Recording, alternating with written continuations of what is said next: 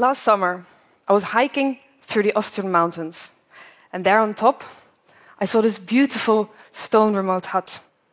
And it had solar panels on it. And every time I see solar panels, I get very enthusiastic. It's this technology that takes sunlight, which is free and available, and turns that into electricity. So, this hut in the middle of nowhere, on a beautiful location, was self sufficient. But why do solar panels always have to be so ugly? My name is Marjan van Aubel, and I'm a solar designer. I work in the triangle of design, sustainability, and technology. I strive for extreme efficiency, meaning I develop materials that expand in size or work with solar cells that use the properties of colors to generate electricity. My work is in museums all over the world, such as MoMA, and I mean, it all went quite well, but I always felt that something was missing. And it was until I read a book called The Solar Revolution, where it says that within one hour, we receive enough sunlight to provide the world with enough electricity for an entire year. One hour. And since then, I realized I just want to focus on solar. Scientists all over the world have been focusing on making solar panels more efficient and cheaper. So the price of solar has dropped enormously. And this is because China started developing, uh, producing them on a large scale. And also their efficiency has increased a lot. They now even have an efficiency of 44.5%. But if we think about the image of solar cells, it's kind of like stayed the same for the last 60 years. It's still is technology just tagged onto something. And solar cells need to be much better integrated into our environment. Climate change is the biggest problem of our time. And we can't rely on the others, the government, the engineers, to make positive changes. We all can contribute towards change. Like I say, I'm a designer, and I would like to change things through design. Let me give you some examples of my work. I'm collaborating with Swarovski, the crystal company.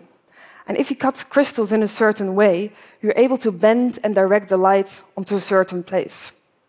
So I use these crystals to focus the light onto a solar panel, making them more efficient by using aesthetics. So you take the solar crystal with you in the light, there's a battery in the solar cell, you put it in a docking station, and you're able to power these chandeliers. So you're literally bringing the light indoors.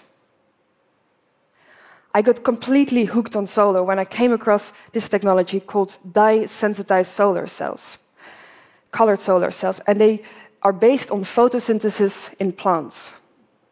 Where the green chlorophyll converts light into sugar for plants, these cells convert light into electricity. The best thing is they even work indoors. So different colors have different efficiency depending on their place in the color spectrum. So for example, uh, red is more efficient than blue. So if I hear this as a designer, a colored surface, a glass colored surface, color that's mostly just used for aesthetics, now gets an extra function and is able to harvest electricity. I think, where can we apply this then? This is current table, where the whole tabletop consists out of these colored solar cells the batteries in the legs, where you can charge your phone through, through USB ports. And in my work, it's always very important the balance between efficiency and aesthetics. So that's why the table is orange, because it's a very stable color for indoors. And this is always the most asked question I get is, okay, great, but how many phones can I charge from this then? And before I go to this complicated answer of like, well, where is the table? It doesn't have enough light? Is it next to a window? The table has now sensors that read the light intensity of the room. So through an app we developed, you can literally follow how much light is getting and how full the battery is. I'm actually quite proud because yesterday we installed a table at Stichting Doen's offices here in Amsterdam. And uh, right at this moment, our Queen Maxima is uh, charging the phone from this table. That's cool. Thank you. So the more surface you have, the more energy you can harvest. These are current windows, where we replaced all windows in a gallery in uh, London, in Soho, with, with this modern version of stained glass. So people from the street could come and charge their phones through the window ledges. So I'm giving extra functions to objects. A window doesn't have to be just a window anymore, but can also function as a little power station. So here I am, talking about how much I love solar. But I don't have solar panels on my roof. I live in the center of Amsterdam. I don't own the house, and it's a monument, so it's not possible and not allowed. So, how can we make solar cells more accessible and for everyone, and not only for the people that can afford a sustainable lifestyle?